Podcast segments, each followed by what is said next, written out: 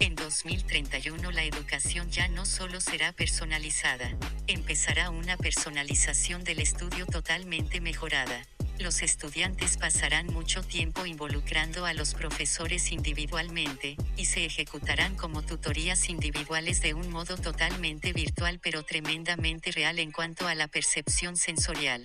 Ese mismo 2031 nuestros maestros serán en gran medida pura inteligencia artificial, de hecho, serán inteligencia cognitiva. Mark Vidal.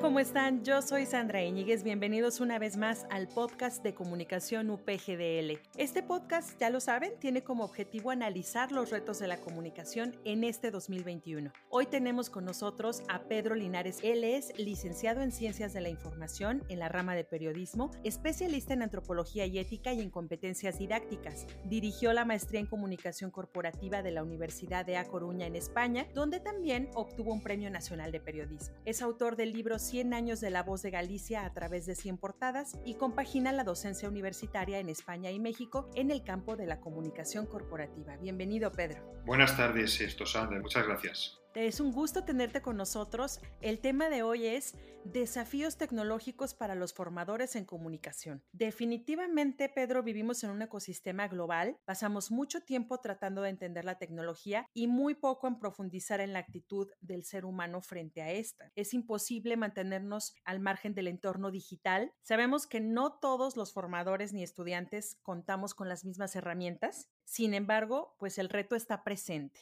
y lo hemos vivido en esta pandemia, definitivamente. ¿Cuál has visto tú que es el peso de la tecnología en la educación actual para una máxima eficiencia?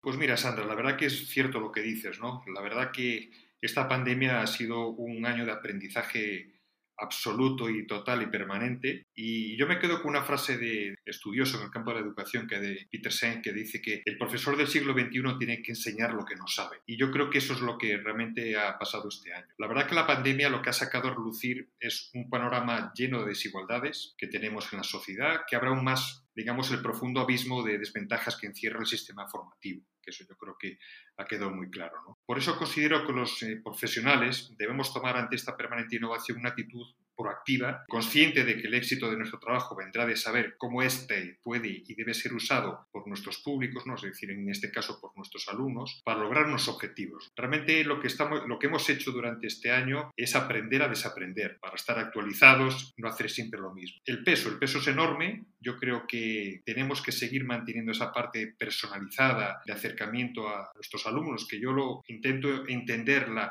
la formación muchas veces como una empresa a la que yo asesoro en temas de, comunicación, corporativa y entender al, alumno como mi cliente. ¿no? Intento de alguna manera pues acercarme a ellos con cierta humildad, porque la verdad que hemos visto cómo los educadores estamos muy desfasados en temas tecnológicos y este aprendizaje a marchas forzadas pues nos ha obligado a hacer un gran esfuerzo. Nosotros, desde el punto de vista como profesores, pensamos en ver cómo enamoramos o cómo atraemos la atención de nuestros alumnos, pero cómo podemos lograr un engagement educativo que sea tal cual un engagement, pero para ambas partes. Mira, el engagement no es ni más ni menos que fomentar el sentimiento de pertenencia adecuado y generativo. Eso es el, el que es el engagement con nuestros alumnos. Entonces ahí surgen varios problemas y yo he visto, eh, lo he experimentado durante este año de formación eh, en remoto. Por una parte, las limitaciones tecnológicas de los alumnos, muchas veces derivadas de sus diferentes clases sociales. Por otra parte, una falta de experiencia y un equipo adecuado de estudiantes y personal administrativo, es decir, falta experiencia, falta cómo saber afrontar pues, bueno, las, las, dificultades y los nuevos retos que aparecen. Y por último, hay una clara falta de formación de los docentes para alcanzar el nivel de calidad de su formación en línea respecto con la que tenían en el modo presencial. Entonces, yo creo que estos tres problemas han generado precisamente en este año eh, pues una serie de brechas en la sociedad que lo vemos muy claramente entre la formación pues privada y la, pública, y se ve muy claramente en México, y se ve en todos los países del mundo, pero quizás en Europa se ve menos que a lo mejor en México, ¿no? o en otros países de América del Norte de Centroamérica. Y estas tres brechas son las que yo he observado, eh, por un lado, una brecha digital que se ha agravado con la pandemia, vemos como muchos niños han tenido mucha más dificultad para acceder a la formación porque hay una brecha digital. Después una brecha de acceso. Esa brecha de acceso se refiere fundamentalmente a que siempre en los grupos a los que educamos hay niños que necesitan un tratamiento más personalizado, necesitan una ayuda porque tienen más problemas de aprendizaje. Aquí ha habido una brecha mucho mayor. Es decir, si ya antes en la presencial había ese problema, con la formación en línea esa brecha se ha aumentado. Y después hay un dato de la UNESCO que me ha parecido muy importante y ya es la brecha de género. Es decir, las mujeres tienen un 20% menos de posibilidades de tener un dispositivo conectado a la red que un hombre. Y esto, lógicamente, este dato es que se ha incrementado durante este año. Con lo cual el engagement es muy difícil de conseguir en este entorno. Pero está claro que el esfuerzo que tenemos que hacer es el de, yo lo digo como, como si fuese una organización, es decir, ¿qué hacen las empresas ahora con sus clientes? Fundamentalmente dos cosas, escuchar a su cliente e interactuar con él, conversar con él lo que se llama la narrativa corporativa. Yo creo que en este campo tenemos que hacer lo mismo. Tenemos que escuchar mucho a nuestros alumnos y conversar mucho con ellos. Creo que es una parte fundamental. Yo dedico una parte muy importante de mi hora y media de clase a hablar con ellos, a hablar de temas que no tienen muchas veces que ver ni con la temática que estamos en ese momento, ni con eh, algún tema teórico que tengo. Simplemente converso con ellos, intento acercarme a ellos para yo poder después engancharlos con los temas de los que vamos a hablar. Sí, bueno, hacerlos parte también, ¿no? Que sean conscientes de que están formando parte de esta sociedad y que en algún momento ellos son quienes tomarán las decisiones. Exactamente. Justamente la tecnología pues nos ha puesto esta gran prueba como docentes, como formadores, como tú decías también, eh, como consultores de información a las empresas y no podemos darle la vuelta a la tecnología. Entonces, ¿cuál consideras que es el propósito de la tecnología en la mejora de las sociedades? Mira, la búsqueda del propósito es algo que el ser humano lo lleva buscando siempre y ahora parece que todo el mundo busca un propósito, incluso las organizaciones están buscando su propósito. El propósito no es nada más y nada menos que para qué hacemos lo que hacemos. Entonces, la verdad que la tecnología sin propósito es una huida. El propósito con tecnología es el camino. Es decir, el propósito de la tecnología debe ser la mejora social, el avance de la sociedad. Yo creo que ese es el propósito que tiene que tener la tecnología y específicamente vinculada con formación. ¿no? Para ello es necesario que exista, yo creo que hay una parte muy importante que es la ética, que se convierta en el ADN de las organizaciones. De alguna manera, los colegios son organizaciones, las universidades son organizaciones y tienen que tener como el ADN de su principio, de su propósito, precisamente el tema ético. Yo creo que en este, en este campo, el campo de la tecnología, del propósito, de, digamos, de la ética, hay como varios, yo le llamaría como varios usos, ¿no? Podemos dar a la tecnología. ¿Con qué propósito debemos, utilizarlas? Yo propongo algunos, ¿no? que son humildemente los que yo propongo y mucha gente coincide conmigo. ¿no? Por una parte, conectados para que nadie quede atrás. Yo creo que es un propósito de la tecnología. O sea, lo que tenemos que hacer es universal y que todos estemos conectados para que nadie quede atrás. Por otra parte, la tiene que servir para reprogramar un mundo mejor. Yo creo que es evidente que para eso tenemos que utilizar la tecnología y en el campo formativo, pues muchísimo más. Después nos puede ayudar, por ejemplo, algo también importante como es la inteligencia artificial.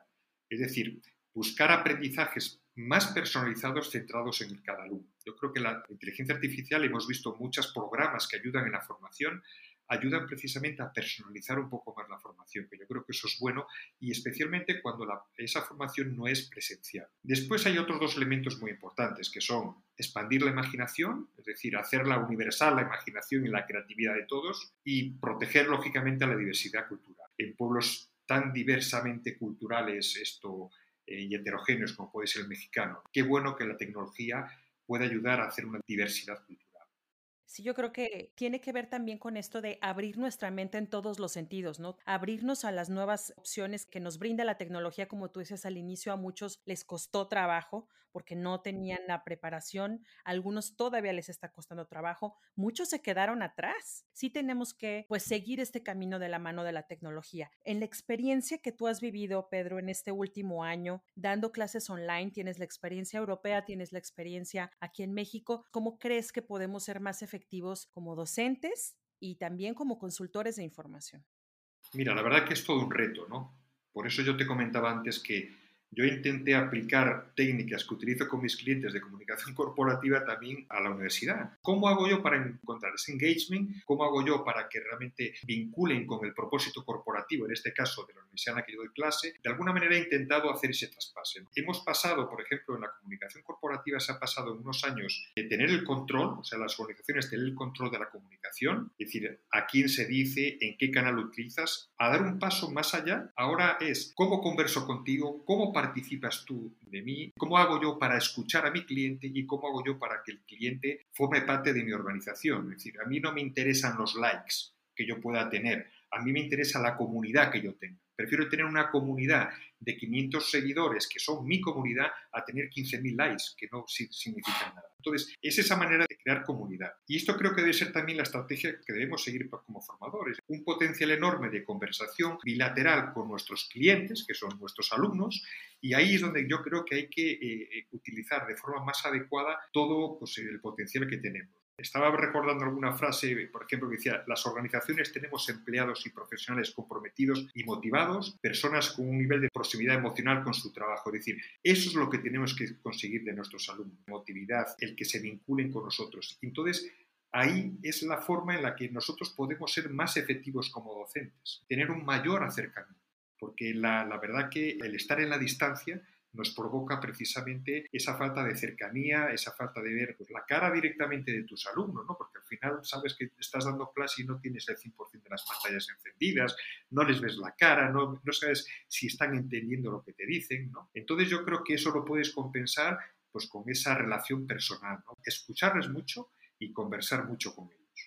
Por último, Pedro, tú como profesor de ese lado de la pantalla, ¿qué le dirías a los jóvenes que están viviendo esta nueva forma de educación? Mira, hay un término que se utiliza mucho últimamente, bueno, el tema de la resiliencia, ¿no? Entonces es buscar cómo de alguna manera yo puedo sacar de las situaciones de crisis una parte positiva, superar esa situación. Y la resiliencia además es reiterativa. El re es que la resiliencia no es algo que te ocurre en un momento. La resiliencia suele repetirse muchas veces. Entonces, ¿de qué manera tú puedes superar eso? Yo lo que intento transmitir a mis alumnos que hay que sacar la parte positiva de esto lo que hemos aprendido en formación en línea en 12 meses, difícilmente lo hubiésemos en una situación normal pues aprendido en, en 10 años. Sí. Vamos a sacar la parte positiva de eso. Todos sabemos que antes o después vamos a volver a la normalidad. Evidentemente no se están cumpliendo los plazos que teníamos previstos, pero sabemos que va a ser así, que poco a poco va a ser así. Entonces, cuando esto pase y lo recordemos, que lo recordemos como, ¿cuánto hemos aprendido en esos 12 meses? ¿Cuánto o en esos 14 o 16? ¿no? cuánto hemos aprendido, qué aprendizaje he tenido, qué maestría gratuita he tenido en este campo que hubiese sido impagable en, otro, porque por mucha maestría que hubieses hecho no ibas a tener nunca esa necesidad imperiosa de sacar adelante los problemas del día a día, de la conexión, de tener preparados tus presentaciones, de utilizar eh, ayudas tecnológicas que se te ocurrían haberlas utilizado antes. Entonces yo les intento transmitir eso. Hay que sacar lo positivo, esto que yo creo que tiene muchas cosas positivas. Así es. Pues Pedro, muchísimas gracias por el tiempo y gracias por tu participación en este programa. No, en absoluto. Gracias a vosotros por contar conmigo. Muchas gracias. Un gusto tenerte con nosotros. Escuchamos a Pedro Linares. Yo soy Sandra Íñiguez. Escuchen sobre este y otros temas sobre los retos de la comunicación actual y sigan las redes sociales de la Escuela de Comunicación de la UP Campus Guadalajara. Estamos en Facebook e Instagram como arroba ecomupgdl. Hasta el próximo capítulo.